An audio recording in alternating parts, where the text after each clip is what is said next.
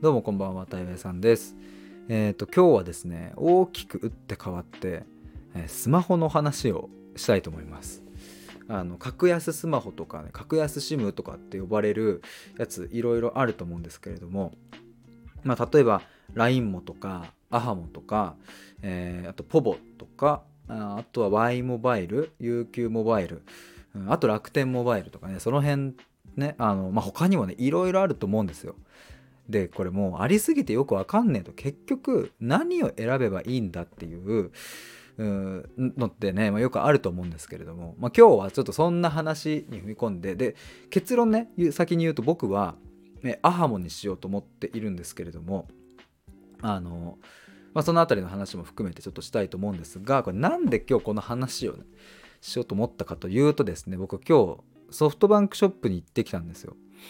でそこであの僕はねこれついついねいろんなお店に行くとねやっぱね質問しちゃうんですよいろいろ質問しちゃって気づいたら1時間後になっちゃったんですけども、まあ、そこでその店員さんから結構いろんな話を聞けましてあでこれはなんかシンプルにねあのあなるほどなって思う情報なので皆さんにシェアしたいなっていう気持ちとまあ、あともう一つはちょっと僕もあのなんか話しながら整理できるのでっていう風な気持ちとでちょっと話そうと思ってます。えー、ちなみにねそうあの僕まだね大手のソフトバンク使ってるんですよ。これそう今日ソフトバンクショップに行ったのはなぜかといえばそう僕はまだねソフトバンクを使ってるんですね。これつい先日とある人と話している時に、まあ、ソフトバンク使ってるって話したらめちゃくちゃびっくりされてまあそりゃそうだよなって。いや僕も薄々気づいていた。あのそりゃソフトバンクじゃなくてもうこれだけ今格安の出てるんだから切り替えた方が圧倒的に固定費削減になるし。で僕はねついつい面倒くさくて後回しにしちゃっていたんですよ。まあでもそんなねきっかけがあってまあさすがにちょっと見直そうということで今日重たい腰を上げてソフトバンクショップ予約して行ってきました。でめちゃくちゃ話を聞きました。あなのでちょっと今日はその話をしたいと思います。で僕はアハモに多分しますという感じです、えー、ちょっと本題に入る前になんですけれどもえっ、ー、と来月の1月ですね。えー、盛りだくさんで、えー、とまず一つがミシルさんと大阪でトークイベントをやります。1月の15日の夜ですね、えー、これもすでにチケット販売していまして、えー、ぜひ、えーと、大阪来てくださったら嬉しいですが難しい方はオンラインでの配信、まあ、アーカイブも見れるそうなのでぜひ購入してくださると嬉しいです。でもう一つがえー、1月21日の日曜日のお昼1時半からこちらミシルさんと対話会第5回目があります、えー、もうすでにですねお二人の方に申し込みいただいているので残る枠があと4枠になるので、えー、参加したい方はお早めに僕の公式 LINE までご連絡ください。いずれも、えーと、概要欄にリンクを載っけておりますので、え覗いてみてください。そしてですね僕の対話のプログラムについてなんですけれども最近また新しくお申し込みいただきましてえっ、とえー、数ヶ月にわたっての対話、えー、内政が、まあ、スタートあのするわけですが新しく、うんと、今もあのなお受け付けていてもし気になる方はですね僕の公式 LINE から無料相談受け付けてますのであのプログラムちょっと受けてみたいなとか、まあ、あと自分の悩みってプログラムの対象になるのかなとかその辺のこう相談ざっくばらんにお話できるのででまあ無料相談来たからといって申し込みしなきゃいけないわけではなく本当にあのお気軽に、えーと、来ていただければなと思いますので、えー、ぜひそちらも気になる方連絡ください。えー、てなわけで本題に入りたいと思います。えっ、ー、とまあ、今日改めてですね、えー、結局格安 SIM どこがいいのっていうどこがいいの問題ですね、えー、についてえー、それぞれ今日僕が聞いてきた話をしたいと思いますが、えーと、あくまでですねこれはとあるソフトバンクショップのとある男性店員さんが、えー、僕に話してくれたことでさらに、えー、スマホの知識とかねその辺がめちゃくちゃあるわけじゃない。えー、超ど素人の僕の解釈で話す話なので、まあ、全部信じ、えー、ないようにあの鵜呑みにしないようにっていうところで最初にちょっとお伝えしておきます。あのこんな情報が聞けましたっていうちょっと参考程度にですね。で、えっ、ー、と、そうだな。なので今回はま LINE も、あとの格安と呼ばれるやつね、LINE も、AHA も、POVO、えっ、ー、と、あと Y モバイル、楽天モバイル。まあ、この辺りでどうやって検討していくのかみたいな話にしていきたいと思います。でちょっと整理するとですねまず LINE もっていうのはソフトバンクの系列の会社ですねで、えー、ともう一つ Y モバイルもソフトバンクの系列です。で楽天モバイルはま楽天ですね。やってると。でアハモっていうのはドコモがやってるところ。でポボっていうのは au ですね。えー、ざっくりこんな感じですが、えー、と最初に言うと、えー、とポボ。au がやってるポボに関してはこれは僕はもうないなと思って、えー、と検討の段階で省きました。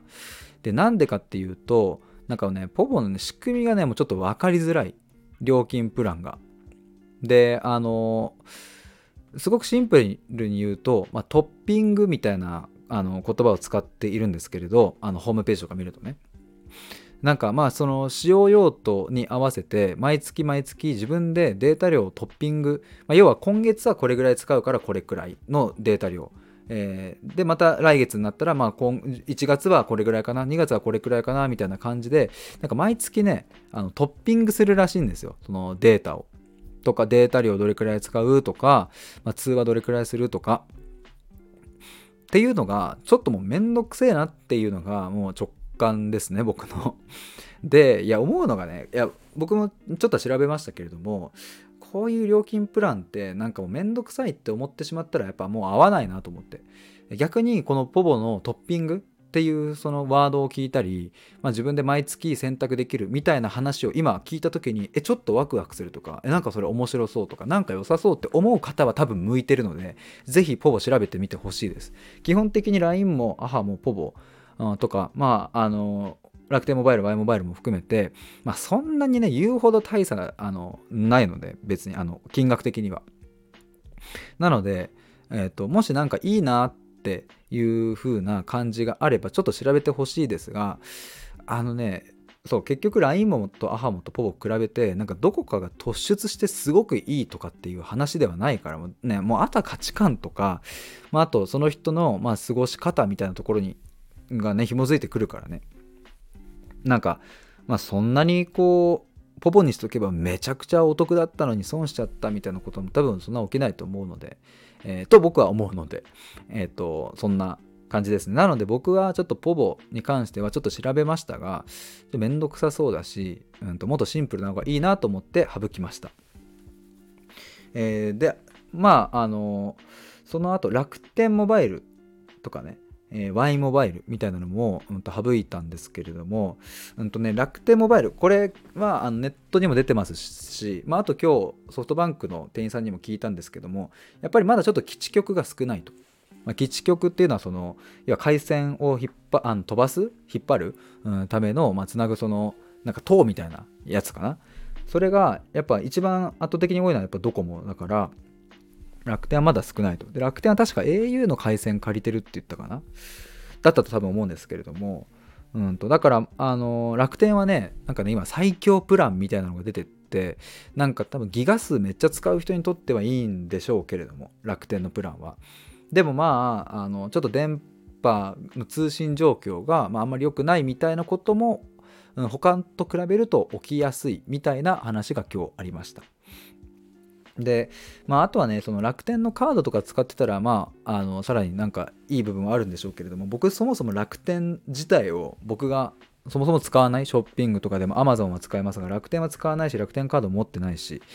楽天っていうのにちょっと馴染みがなかったので、まあ、ここもいいかなと。でね、あのさっき僕、うん、ワクワクするかどうかみたいな話しましたが、あのそうそう、結局ね、あの、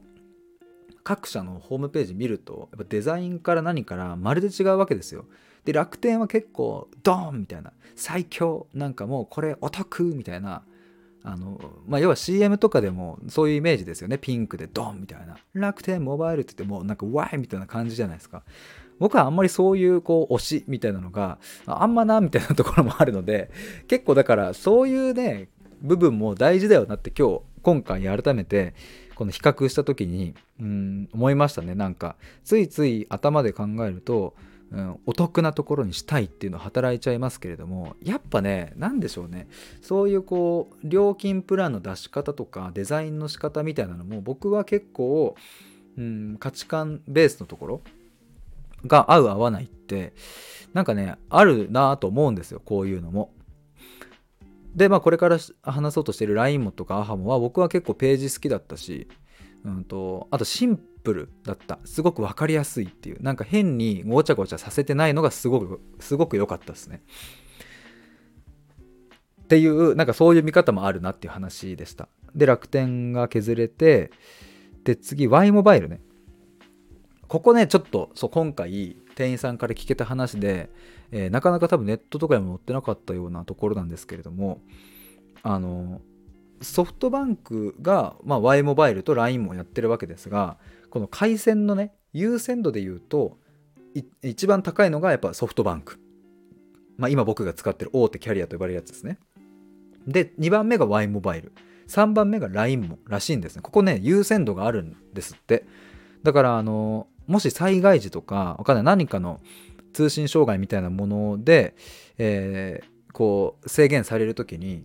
うんと、その時に最優先されるのはやっぱりソフトバンク。次に Y モバイル。最後に LINE もっていう順番らしいんですね。なのでまあ通常のね、なんか何もない時にはあんまり変わんないらしいんですけれどもそういう時にはやっぱり LINE もってつながりがどうしても悪くなるみたいですね。まあここら辺はまあそれはね金額に応じてっていうのはまああるでしょうしそれは高く払ってる人の方が得して当然だなとは思うんですけれどもまあだから優先度で言うとソフトバンク Y モバイル LINE もっていう順番に通信のなんかこう優先が変わるらしいんですがこの上でねこの上でそうあれこれ今回僕がアハモにする決め手にも一つなったんですけれどもあのアハモってとドコモはそこに優先順位がないらしいんですよ。まあそれはあれですよ。あくまでその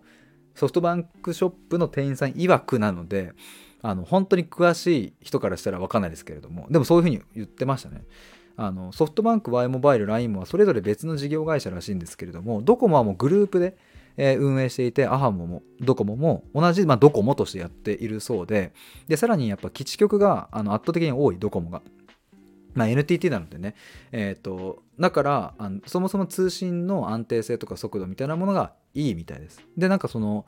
えー、アハモとドコモの、まあ、優先度みたいなものもほぼ変わんないそうですね。まあこれもね、えーと、実際どうなんだってその災害時になってみなきゃ分かんないし、うんと、100%そうとは言い切れないんですがまあでもなんか僕が調べた感じ的にも僕はねやっぱねあのそうそう、えっと、何を一番優先したいかってもちろん料金もですけれども、えっと、通信の速度とかあそういう安定性の部分はやっぱりあの最優先にしたくって。やっぱ外でねスマホ使うことも多いですし僕はあのスタイフとかのね配信も歩きながらやったりするしうんとまああと外でパソコン使ったりもするので通信がちょっとこうブレブレだと嫌だなと思って、まあ、だから楽天モバイルとか、まあ、基地局少ないしとかねなんか Y モバイルとか LINE もとかよりも、まあ、ドコモ回線が入ってるアハモっていうのがまあいっかみたいな感じですね。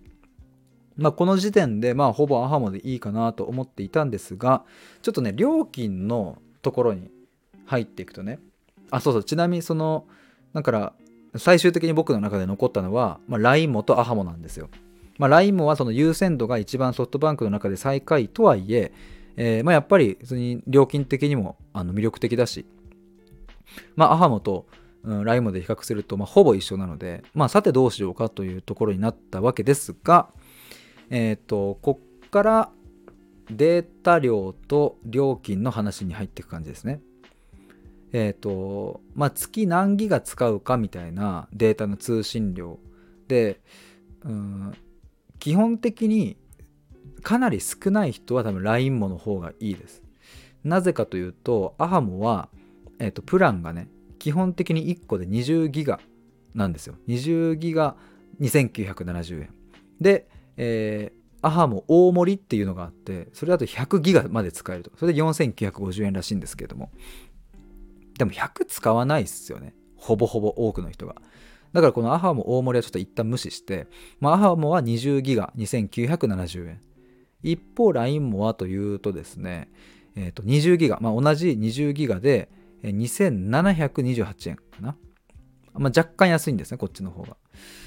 で、もう一つ、うんと、LINE もの方にはミニプランというのがあって、これ3ギガまで使えるっていう。これ税込み990円らしいんですよ。だから、毎月ほぼネット使わないっていう人はもう LINE ものこの3ギガのミニプランで僕はいいんじゃないかなと思いますね。まあ、ただ、ちょっと今回はですね、ちょっと3ギガじゃさすがに足らんと。むしろ20ギガの LINE で探したいなっていう人向けに、まあ、ちょっと参考にしてほしいなっていうところなので、20ギガの LINE で比較するとですね、えー、もう一度言うとアハモ、ドコモがやってるアハモは20ギガで2970円。で、えー、と LINE もは20ギガで2728円ですね。まあこれ基本料なので、まあ多分あの、何？いろいろもうちょい上がったりね、オプションとかつけると上がりますけれども。まあ、つまり、えっ、と、LINE もの方が、まあ、若干安いんですよ。200、250円ぐらい安いのかな、大体。若干 LINE もの方が安いんですが、これね、あの、実はアハモは5分間、うんと、通話無料なんですよ。要は毎月、えっと、5分を超える電話をしなければ何回でも電話がかけれるってことですね。で、一方の LINE もはどうかっていうと、それがないんですよ。5分かけ放題みたいなのが。まあ一応厳密に言うとね、多分ね、最初のキャンペーンで最初の1年は、えー、そこが無料になりますとかなんかあったような気がするんですが、まあちょっとあのシンプルなあの機能の比較で言うと、LINE もの方は5分のかけ放題がえー、その2700いくらの方には入ってないんですね。で、そのかけ放題をつけるとなると、確かプラスでいくらだったかな。ちょっといくらかかかるんですよ。そうするとですね、あの、結局、5分間の無料のね、通話があった方がいい人にとっては、えー、2970円のアハモの方が僕はいいなと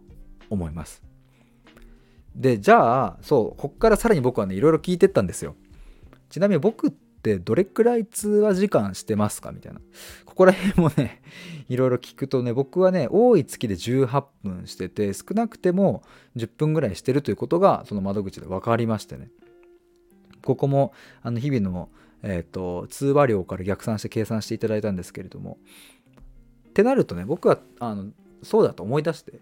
例えばお店の予約とかあ美容院の予約とか、うん、あとはちょっと不意になんか発生するねちょっと友達とかねかけるみたいななんかそういうもので5分以内の電話を何回かしてるなっていうのがこう蘇ってきたんですよ。ってなるとあじゃあアハマの方がいいなってだんだんなってきたわけですね。だから皆さんもしうんと日々の通話が5分以内に収まるものを、えー、よくするそういう予約とかね。っていう方は結局ねあの LINE もの方がちょっと250円基本料金安いじゃんと思ってそっちにすぐ飛びついてしまうと結局通話料で、まあ、3000円超えるみたいな。3500円になっちゃうみたいな。ってなるとえだったらアハモの2970円でえ5分無料が入ってた方がいいじゃんっていうことになるので、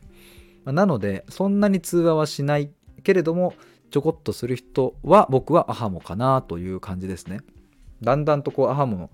があのに絞ってきた理由がちょっとお分かりいただけたかなと思います。ですね。あとはねあとはうんとあでもそのくらいかな。細かいとこ見ていくとなんかアハモの方が海外で使いやすいとかそういうのもあったりするみたいなんですけれども僕そんな海外行かないしね。うんとまあでもそうだそうそう。えっ、ー、とアハモのまああえてデメリットを挙げるとすればその20ギガはもうそもそも使わないと。3ギガで全然足りますみたいな人はアハモはまあ向いてないってわけですね。つまり3ギガしか使えませんの人も結局20ギガのプランを購入しなきゃいけないので、アハモの場合は。だから、かなり少ない人は、えっ、ー、と、LINE ものミニプランってやつですね。これは3ギガの990円。これめちゃくちゃ安いと思いますので、ほぼ使わない人はまこっちかなという感じですかね。まあ、あとあれか。さっき僕は5分以内の通話をこう例に挙げましたけれども、そもそも5分以内の通話もしないと。全くしないのであれば、えー、LINE もの、えー、20ギガのプラン。2728円の方がアハモよりも安いので普通にこっちの方がいいんじゃないかなと思います。まあでもあとはねさっき言った通信の部分ですね。なんかまあその実際のところは分かんないですけれどもあとまあ住んでる地域によってもね通信ってやっぱ変わってくるので分かんないけれど、まあ、なんとなく僕はそうなんか今日の話を聞く限り、まあ、ドコモが運営してて、えー、基地局がめちゃくちゃやっぱ多くって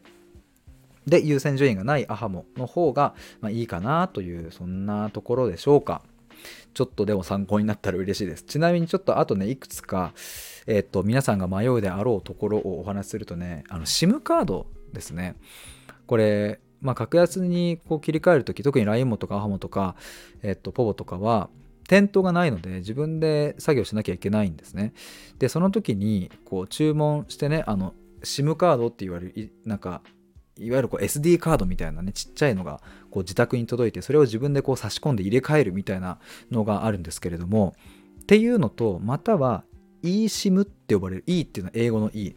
えー、eSIM って呼ばれる、まあ、そのなんだ、あの、うんと姿形がない。その SD カードみたいなものじゃなくって、えっ、ー、と、まあ、オンライン上でって言えばいいのかな、クラウド上でって言えばいいのかな、まあ、そういう eSIM っていうのもありますみたいなのが、まあ、どの携帯会社にも、うんと、案内されるんですけど、まあ、これ基本的に SIM カードでいいということになりました、今日いろいろ聞くと。あの、eSIM じゃなくて、えー、物理的なものがある SIM カードの方がいいと。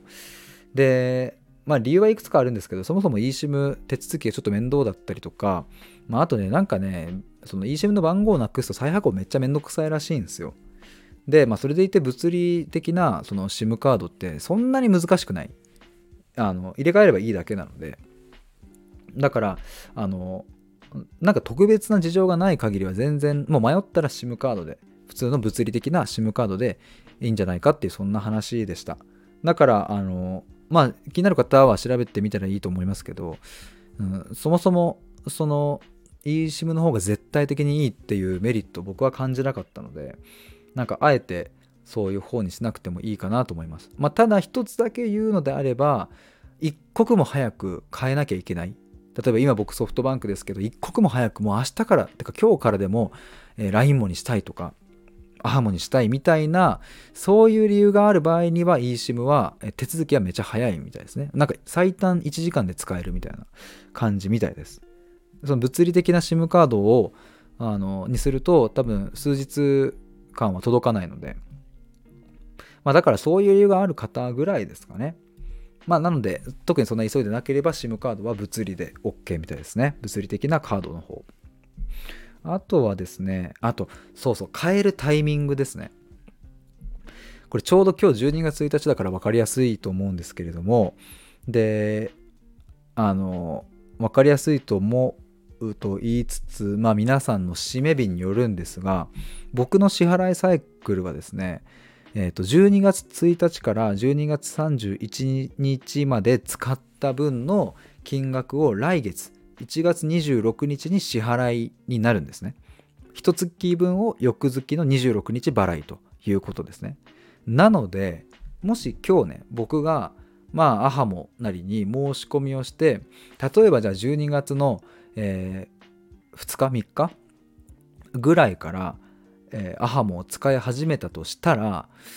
12月の3日から31日までの分の、その今使ってるソフトバンクの分は、えっと、無料になるかというと、ならないんですね。日割り計算とかがないんですよ。つまりですね、12月1日から31日までは、今僕が、え今日現在使ってるソフトバンクの、え利用料、プラス、え12月、まあ、3日からスタートするアハモの利用料が重なってく、えるので、まあ、なので、変えるタイミングは、えーと僕の場合は、ま、月末に近い方がいいっていうことですね。まあ、なので、えー、と僕はですねこの12月中はまだこのソフトバンクをもうもう1日に入っちゃったので、えー、となので12月中は僕は今ソフトバンクの携帯を使いつつ、うん、12月の例えば25日ぐらいに手続きをして、えー、とかなんかいろいろもろもろ準備してで12月の、うん、30とか31日ぐらいから、えー、アハモを使い始めるっていう風にするとうん、うまいことバトンタッチができる。まあ、被るところがないっていうところですね。まあ、ここ、どうなんだろう。携帯会社によって日割り計算とかがあるんだったら、それは全然気にするところじゃないかとは思うんですけれども、まあ、あの、一応そういうことがあるので、まあ、皆さんの支払いサイクルがどうなってるかっていうのも確認しておくと、タイミングがいつなのかっていうのが、えー、分かると思うので、えー、ここ結構大事ですね。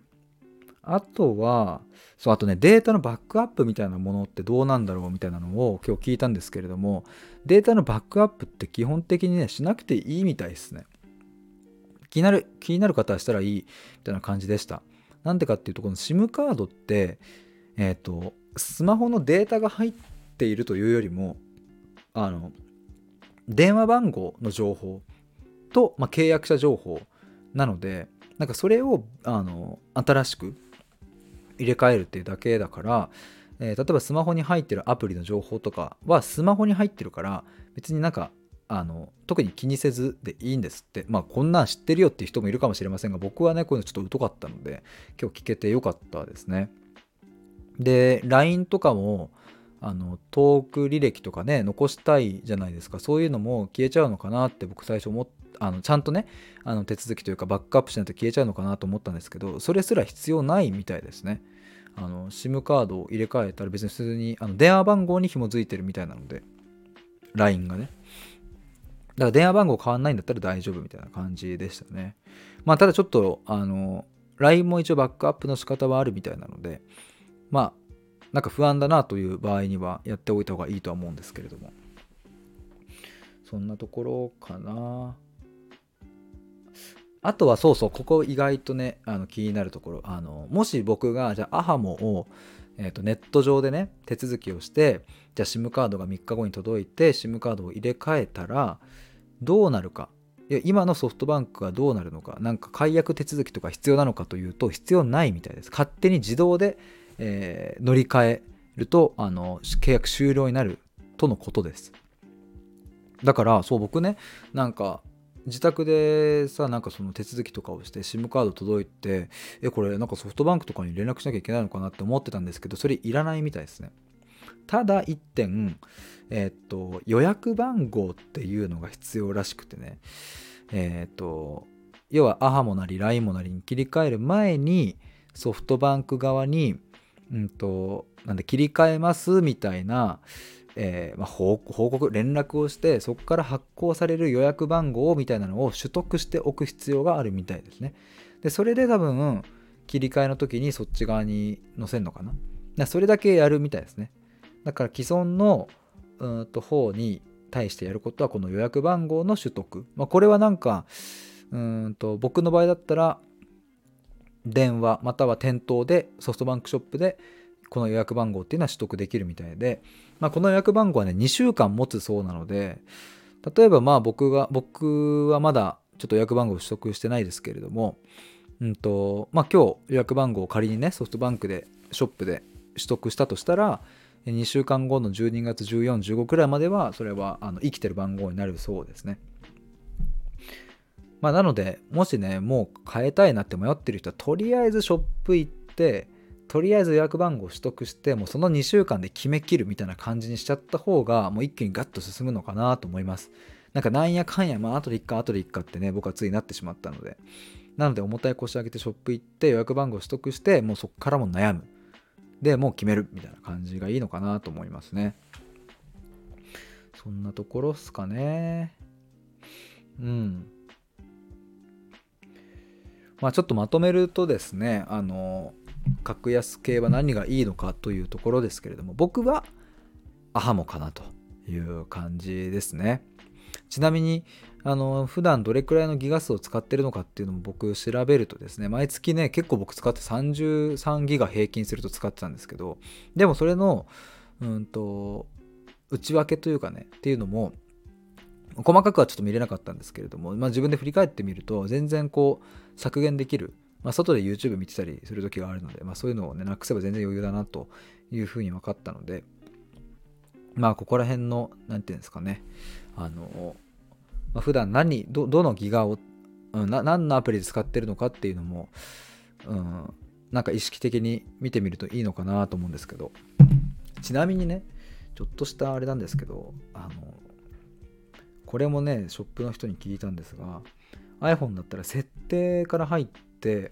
その後モバイル通信っていうところに行って下の方に行くと、えー、モバイルデータ通信の現在までの合計っていうのが出るんですよ。でここに累計のギガ数が表示されるんですね。でもこれって累計なのです。あのぶっちゃけねあのどの月に何を使ってるかっていうまでは分かんないんですけれども今日1日じゃないですか。なのでこれもっと一番下まで行くとね統計情報をリセットっていうところがあるんですよ。でここリセットするんですね。でリセットするとこの現在までの合計が0になるんですね。でこっから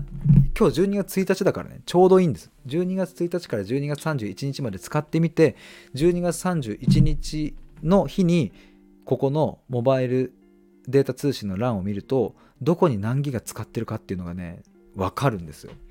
でまた1月1日になったらリセットしてっていうのを、まあ、3ヶ月間ぐらいやるとあの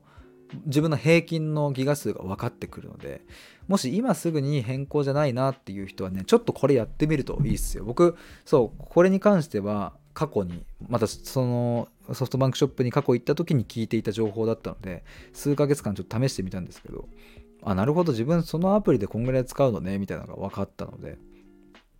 これも結構おすすめでございます。いやもう気づいたら結構話しちゃってました。もう30分超えですね。まさかスマホの話で僕30分話すとはちょっと思わなかったんですけれども。えー、そんなところでしょうか。あの一応念押しで言っときますが僕のあくまで今日僕はソフトバンクショップで聞いた話を素人の僕が喋っているだけですので間違っている点もあるかもしれませんし、えー、全然真逆のことを言ってる可能性も十分にありうるので、えーと、ぜひ皆さんあの帰る際はよく検討して、え、いただければなと思います。まあ、もし何かあの、はい、お役に立てていればいいなというそんな気持ちです。てなわけでえー、今日はこんなところで以上にしたいと思います。最後まで聞いてくださってありがとうございました。バイバーイ。